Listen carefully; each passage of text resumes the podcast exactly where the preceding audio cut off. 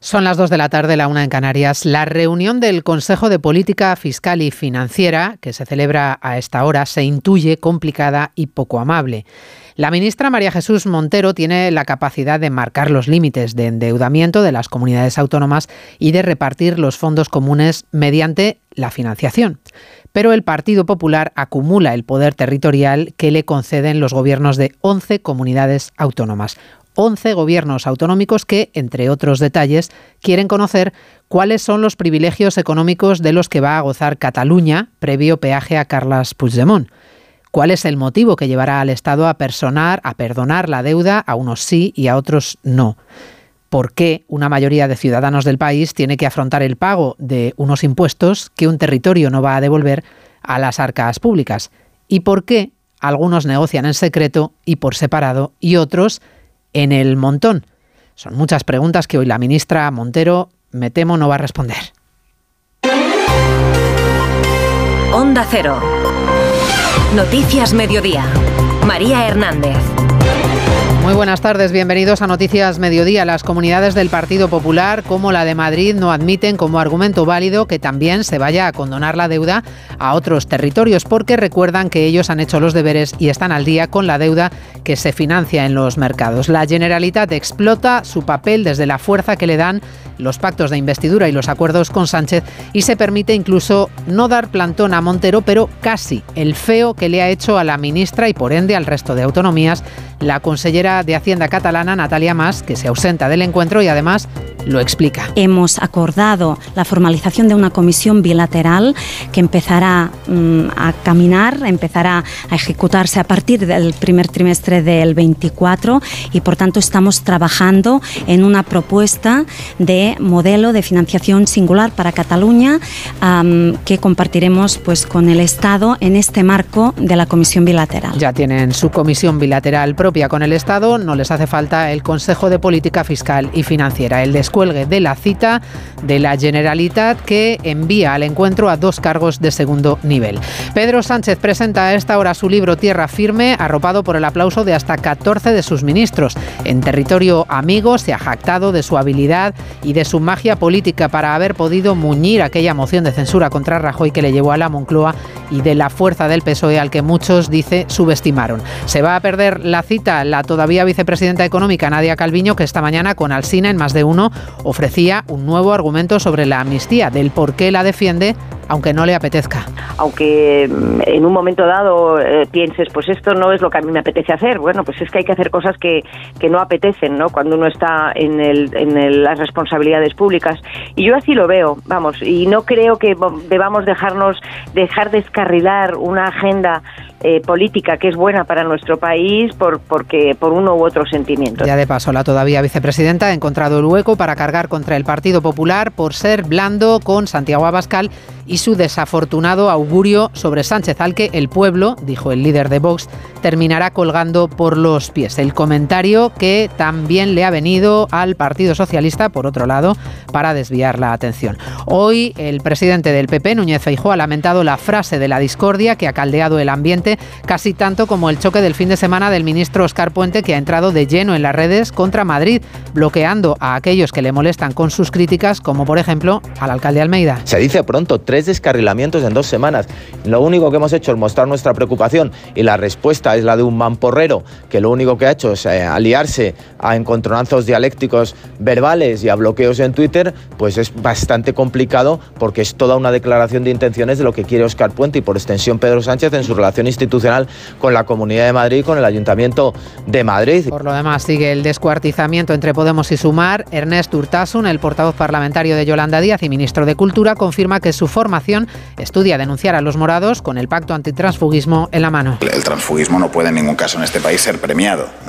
en el sentido de que eh, las, eh, el pacto antitransfugismo precisamente fue creado para evitar que nadie pudiera beneficiarse de una situación así. Por lo tanto, sobre las acciones que se lleven a cabo, pues lo estamos estudiando, lo veremos los próximos días, pero creo que el espíritu y la letra de lo que establece el pacto de transfugismo son claros. Les contamos el resto de la actualidad de la jornada en titulares con Paloma de Prada y Cristina Rovirosa.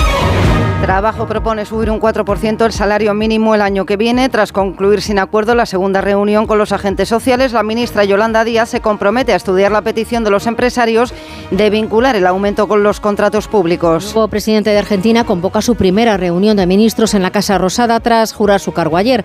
Arranca su mandato con el anuncio de un duro programa de ajustes fiscales que traerá más crisis al país. Su primer discurso fue en la calle ante miles de seguidores. El secretario general de la ONU advierte de que el éxito de la cumbre del clima en Dubái pasa por lograr un acuerdo sobre el fin de los combustibles fósiles.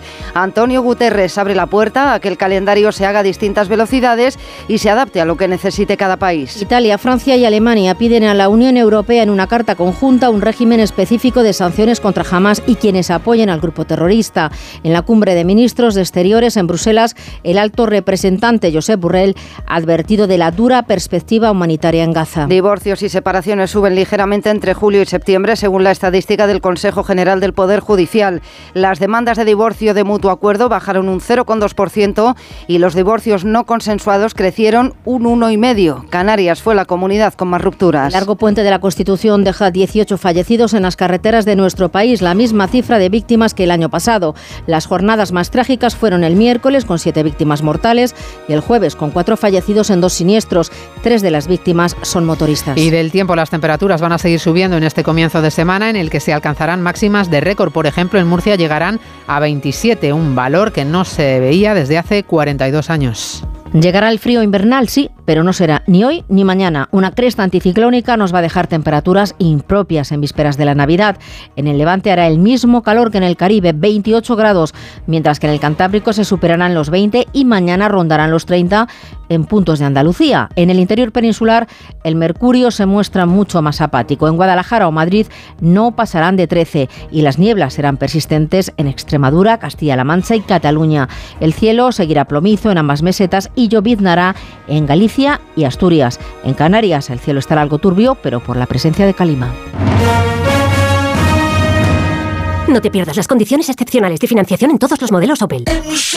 ¿Demasiado rápido? Es que son los flash days de Opel, así que mejor date prisa. Condiciones excepcionales de financiación en todos los modelos Opel, solo hasta el 20 de diciembre. Financiando con Stellantis Finance hasta el 20 de diciembre. Consulta condiciones en opel.es. ¿Este cochinillo solo en 50 minutillos? Pues sí, con fácil y crujiente. De tabladillo el cochinillo. Abres, lo pones en el horno y en un momentillo, como en el restaurante. Pues para estas navidades con el grupillo Triunfillo. Y si lo compras en tabladillo.es, te lo traen desde Segovia a casa. ¡Gratis! Con el seguro de coche de línea directa tendrás un seguimiento de tu grúa en tiempo real y a través de la app. Así, si tienes un fallo en el motor y tu coche te deja tirado, podrás estar tranquilo en todo momento. Solo un seguro adelantado a su tiempo puede hacer esto. Cámbiate ahora y te bajamos el precio de tu seguro de coche sí o sí. Ven directo a lineadirecta.com o llama al 917-700-700. El valor de ser directo. Consulta condiciones. Hoy en ahorrar es fácil con Iberdrola. ¿Cuánto ahorra un hogar con aerotermia? Pues hasta un 70% en tu consumo de energía, el equivalente a una escapada de fin de semana. En Iberdrola queremos que entiendas al 100% la eficiencia y el ahorro, y que además puedas disfrutarlos. Climatiza tu hogar con Aerotermia Smart y empieza a ahorrar. Infórmate en iberdrola.es. Iberdrola, empresa colaboradora con el programa Universo Mujer. Enate.es, tu boutique de vinos online. Enate.es. Noticias Mediodía. Onda Cero. María Hernández. Reunión esta mañana de la ministra de Hacienda, María Jesús Montero, con las comunidades autónomas, con los consejeros del ramo. Quiere trasladarles en el Consejo de Política Fiscal y Financiera que la disciplina fiscal es esencial y acordar con las comunidades la senda de déficit, hasta dónde se pueden endeudar. Las comunidades quieren algo más de margen que el 0,1%, dado que sufragan asuntos esenciales como la sanidad o como la educación. Acordar es el paso previo a la elaboración de los presupuestos del Estado, pero además se pone sobre la mesa de este encuentro la financiación autonómica. En el Ministerio de Hacienda se encuentra Margarita Zavala. La reunión ha comenzado hace poco más de una hora. Sobre la mesa hay dos cuestiones básicas. Una a largo plazo hace falta reformar el sistema de financiación autonómica, como están proponiendo las comunidades del PP, y otra a corto plazo, que es que les dejen, precisamente como comentabas a las comunidades autónomas, endeudarse más, porque ahora solo los permiten apenas un 0,1%, como recuerda la consejera de Andalucía, y dice que con eso no les da. Realmente también estamos sorprendidos de que la mayor parte del déficit, la mayor parte eh, del ajuste va a caer sobre las comunidades autónomas que solo se nos permite un déficit del 0,1%, cuando la mayor parte del déficit más del 3% se lo va a quedar el Estado. El Gobierno insiste en que necesita ajustar el gasto de las comunidades autónomas si quiere cumplir con el objetivo de déficit pactado con Bruselas, que no debe superar el 3% en 2024. Bueno, no acude a la cita, se lo estamos contando la consellera catalana con el pretexto de que la Generalitat ya tiene su foro propio de negociación con el Gobierno. Han enviado a dos cargos de segundo nivel con el argumento de que solo se debería hablar del techo de gasto en este encuentro. Barcelona, Ricard Jiménez. Un techo de gasto que, según Natalia Masguix, ya han estimado desde la Generalitat, como también sus ingresos. Dos hechos que ya les han permitido finalizar los trabajos técnicos de los presupuestos catalanes.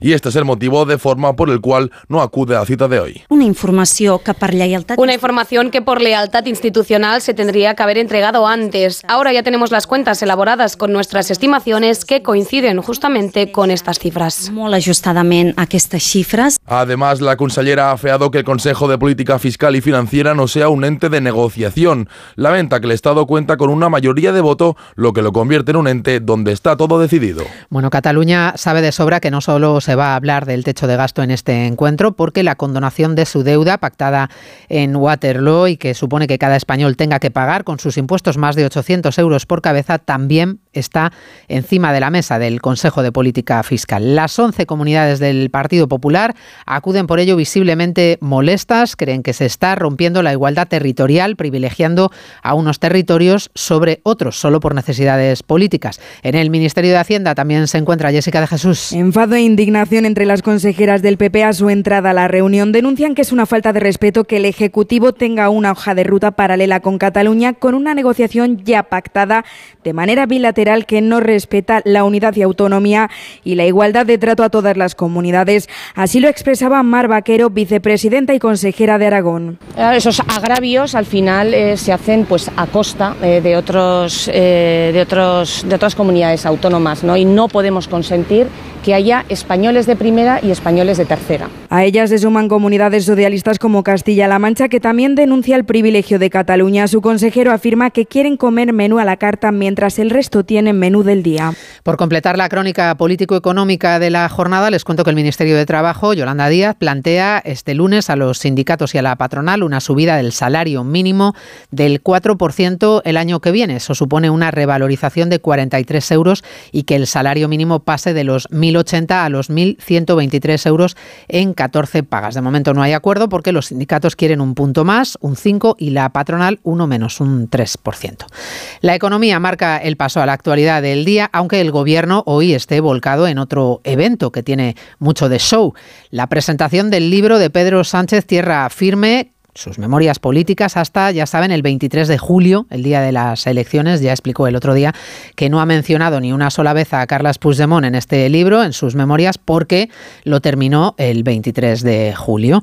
Allí están, en el Círculo de Bellas Artes, muchos de sus ministros, casi todos arropándole. Vamos a ver qué se está contando por allí. En el Círculo de Bellas Artes está Ignacio Jarillo. Sí, quien no esté hoy en esta presentación tiene que tener una buena excusa dentro del PSOE y hasta 14 ministros del gobierno gran parte de la ejecutiva, arropando todos al autor Pedro Sánchez con permiso de su colaboradora en la redacción del texto, Irene Lozaro. Un libro, Tierra Firme, en el que llama la atención lo que no está, la ley de amnistía y la ausencia algo más que literaria de los Puigdemont, Junqueras, Arnaldo Tegui, los socios decisivos que Sánchez no trae a esta tierra firme y que deja náufragos flotando por ahí en aguas políticas. Eso sí, no se olvida de llamar mentiroso a Núñez Feijó y reaccionar a las duras palabras hoy de Santiago Abascal. No, aquí hay una polarización asimétrica que yo quiero denunciar. Hay gente que inocula con su discurso el odio, como está haciendo Abascal, y otras personas que tratamos con trabajo, con humildad y desde el respeto pues confrontar ese tipo de ideologías. El libro acaba el 23J,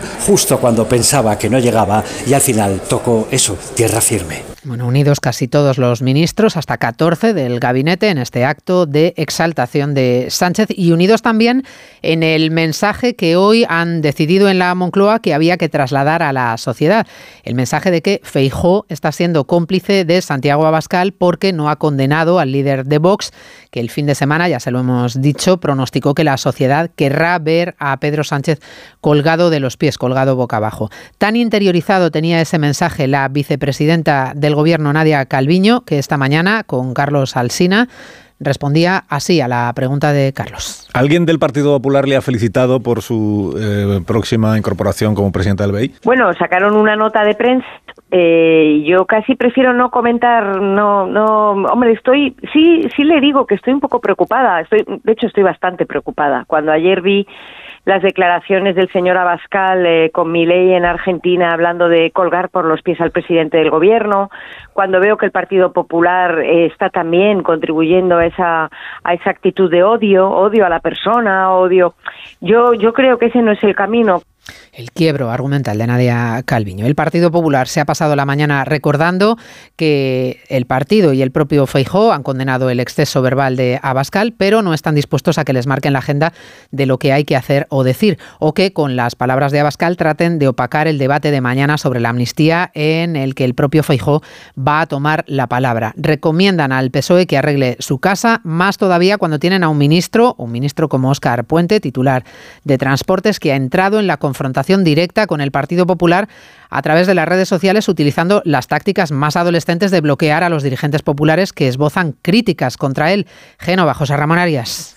Aquí en Génova no van a ayudar a inflar el balón de oxígeno que Abascal le ha dado a Sánchez con sus reprochables declaraciones, porque lo relevante es que el presidente del gobierno no va a dar la cara mañana para defender la ley de amnistía como sí va a hacer Núñez Feijóo. El portavoz popular Borja Semper ha manifestado que el líder popular pedirá explicaciones sobre el cómo, el por qué y el coste de esta cesión inaceptable. Tiene o tendría una magnífica oportunidad también para dar la cara, para dar la cara y defender la ley una ley de la que él es coautor junto al señor Puigdemont. Dar la cara y explicarlos al conjunto de los españoles los verdaderos motivos por los cuales esta ley se impulsa, se tramita y en su caso se aprueba.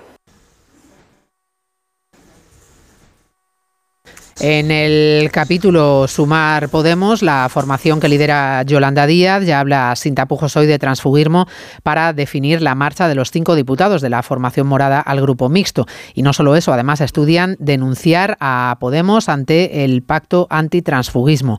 En la formación de Pablo Iglesias, entre tanto, sigue el goteo de bajas. Hoy, dos destacados de Madrid, Roberto Sotomayor y Carolina Alonso, anuncian que dejan el partido. Recriminan a la dirección estatal, a Yone Belarra, que ya no se consulta ninguna decisión relevante. José Manuel Gabriel. Sumar estudia medidas contra Podemos a la luz del texto del pacto antitransfugismo suscrito hace tres años por todos los partidos políticos. Ernest Urtasun recuerda que quien resulte elegido por una coalición y la abandone manteniendo el acta es transfuga y deja la pelota en el tejado de los morados. Si una persona es elegida en una coalición y abandona esa coalición, eso es un acto de transfugismo. Por lo tanto, eh, son las personas de Podemos que tienen que decidir o no si incurren en transfugismo. Y si incurren en transfugismo, nuestra opinión es clara, eso no puede ser premiado. Y desde Podemos recoge el guante Pablo Fernández. Ya están, dice, a otra cosa. Sí, sí, rechazamos rotundamente y de, y de lleno las, las afirmaciones de, de sumar a ese respecto y pasamos página. Sobre los dimisionarios del partido en Madrid les despiden con dos palabras, gracias y suerte.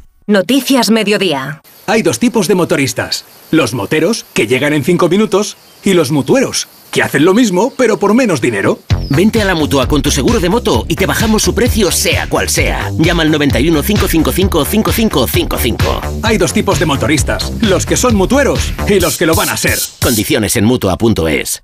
Bah. Llevo toda la vida abonado a mi equipo, yendo al campo al mismo asiento cada domingo desde hace 27 años. Y la suerte quiso que en los asientos de al lado estuviesen Rosa y Paco. Lo que hemos vivido juntos. hemos celebrado, hemos llorado.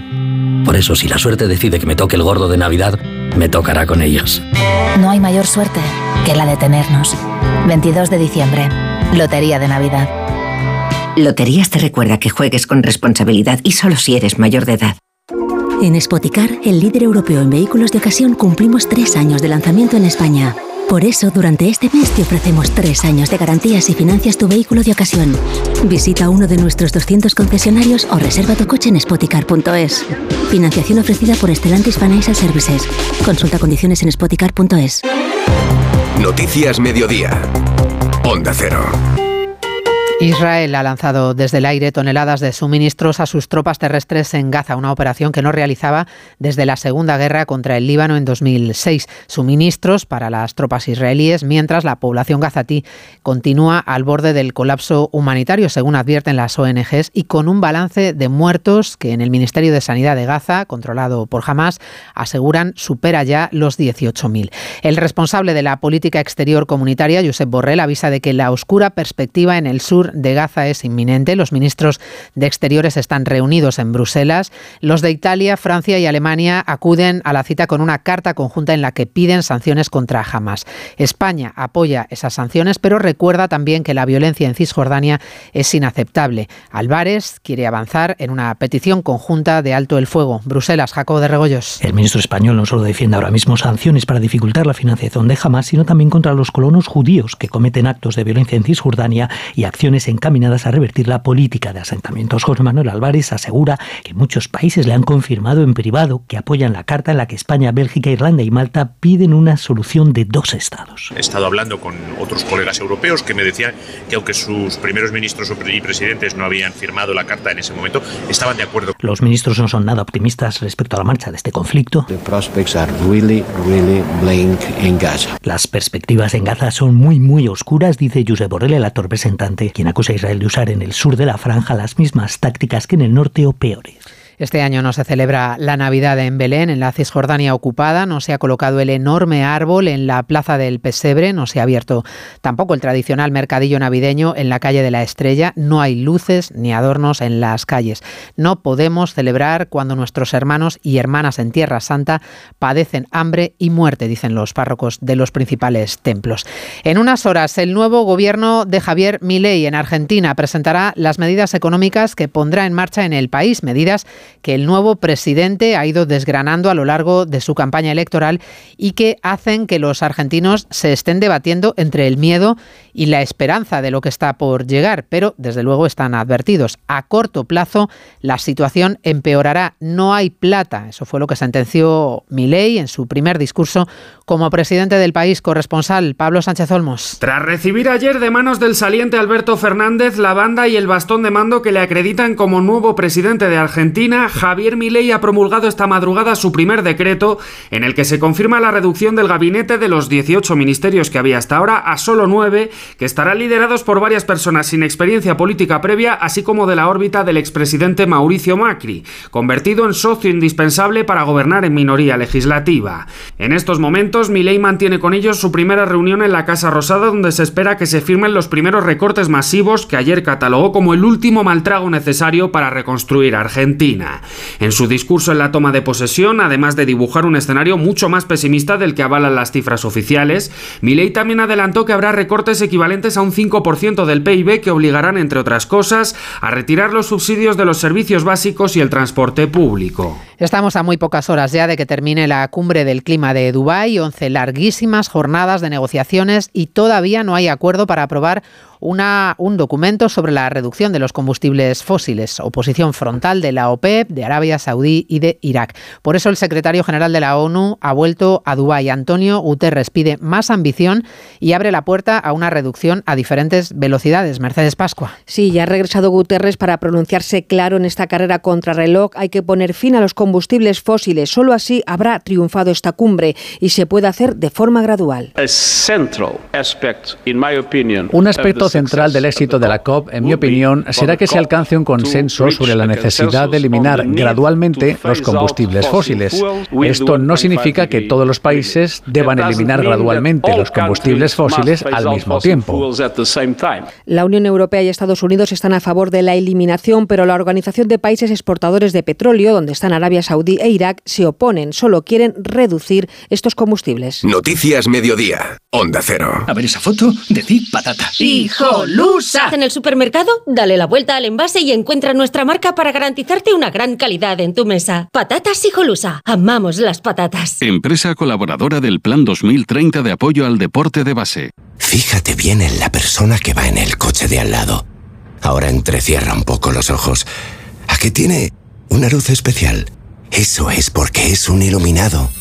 Y claro, cuando ahorras hasta 300 euros al año en carburante y en tus facturas de luz y gas con los planes energías de Repsol, se te nota.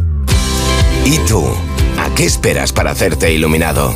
Contrata la luz con Repsol en el 950 5250 y empieza a ahorrar. Tacos de lentejas luengo, like. Cocido de garbanzos luengo, like. Los stories de tus vecinos de luna de miel, ay. Ups. Las legumbres luengo te lo ponen muy fácil para gustarte. Se preparan de mil maneras y su sabor es único. Legumbres luengo, la nueva pasta.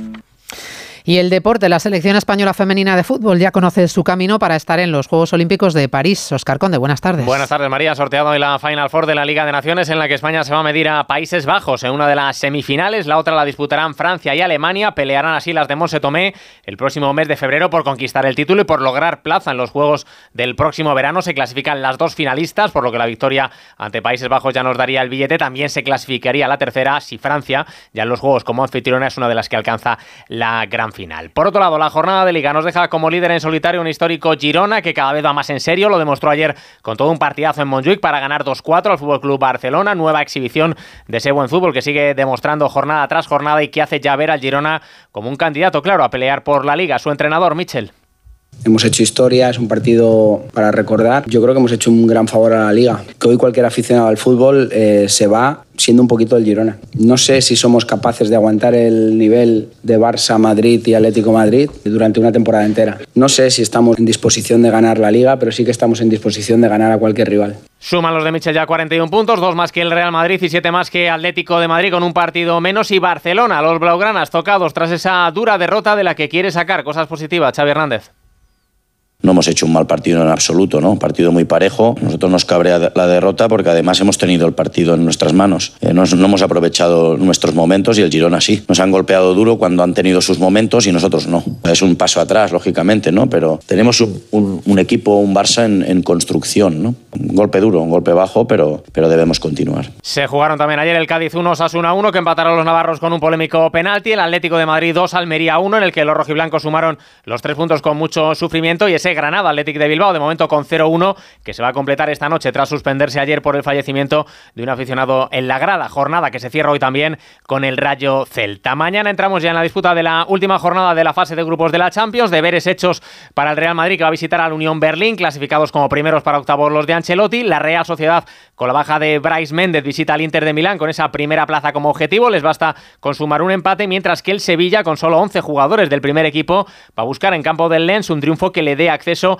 a la Liga Europa, un duelo al que el gobierno francés ha prohibido acudir a los aficionados sevillistas, ya que se prohíben desplazamientos de hinchas tras la muerte de un aficionado en Nantes el pasado fin de semana. Una decisión que critica el presidente del Sevilla, Pepe Castro. Nos parece una auténtica atrocidad que se prohíba a 300 aficionados, que además no son de riesgo, asistir a ver a su equipo. El gobierno francés decide esta, esta barbaridad, ¿no? Desde luego, desde el club estamos haciendo todo lo posible para que puedan estar en su partido. Estas cosas se avisan con tiempo, no la tarde antes. Y en el Mundial Femenino de Balonmano, España quedó ayer eliminada tras perder 29-21 con Países Bajos. Las guerreras aún tienen opciones, eso sí, de estar en el preolímpico. Lo harán si Montenegro alcanza los cuartos de final del Mundial o acaban en novena posición. En línea directa sabemos que un imprevisto nunca viene bien. En cambio, un buen ahorro, sí. Por eso este diciembre ofrecemos el mes de puertas abiertas de línea directa. Te bajamos hasta un 25% el precio de tu seguro de coche. Sí, sí, hasta un 25%. No te quedes fuera y cámbiate antes de que sea demasiado tarde. Ven directo a lineadirecta.com o llama al 917-700-700. El valor de ser directo. Los bancos. Existe una opinión generalizada sobre nosotros y no siempre es positiva. De BBVA para todas las personas. La mayoría de las empresas españolas son pymes que se esfuerzan para seguir creciendo. Más del 83% de las que solicitan financiación bancaria la consiguen. En BBVA creemos en un futuro mejor. Por eso trabajamos cada día para que las personas y empresas prosperen Conoce más en bbva.com. Noticias Mediodía. Onda Cero. Divorcios y separaciones subieron ligeramente en verano. Se rompieron más parejas en nuestro país. Francisco Paniagua. Los datos de los juzgados demuestran que aumentan levemente los divorcios no consensuados y descienden los de mutuo acuerdo. Y sin embargo, sí hay más separaciones consensuadas. En el tercer trimestre del año se registraron más de 19.600 demandas en los juzgados, un 0,5% más que el mismo trimestre del año anterior. 11.000 divorcios de mutuo acuerdo, 7.500 no consensuados. En España se producen 40 procesos de separación y divorcio por cada 100.000 habitantes. Canarias, Comunidad Valenciana, La Rioja y Murcia es donde más se divorcian y las tasas más bajas en País Vasco, Castilla y León, Madrid y Navarra. Los órganos judiciales recibieron un total de 4.600 demandas de guarda, custodia y alimentos de hijos no matrimoniales consensuados. Aumentaron un 5%. Así terminamos este rato de radio en la realización técnica Dani Solís, en la producción Cristina Rovirosa. Volvemos a las 3 para resumirles en 3 minutos la actualidad del día. Hasta luego. En Onda Cero, Noticias Mediodía, con María Hernández.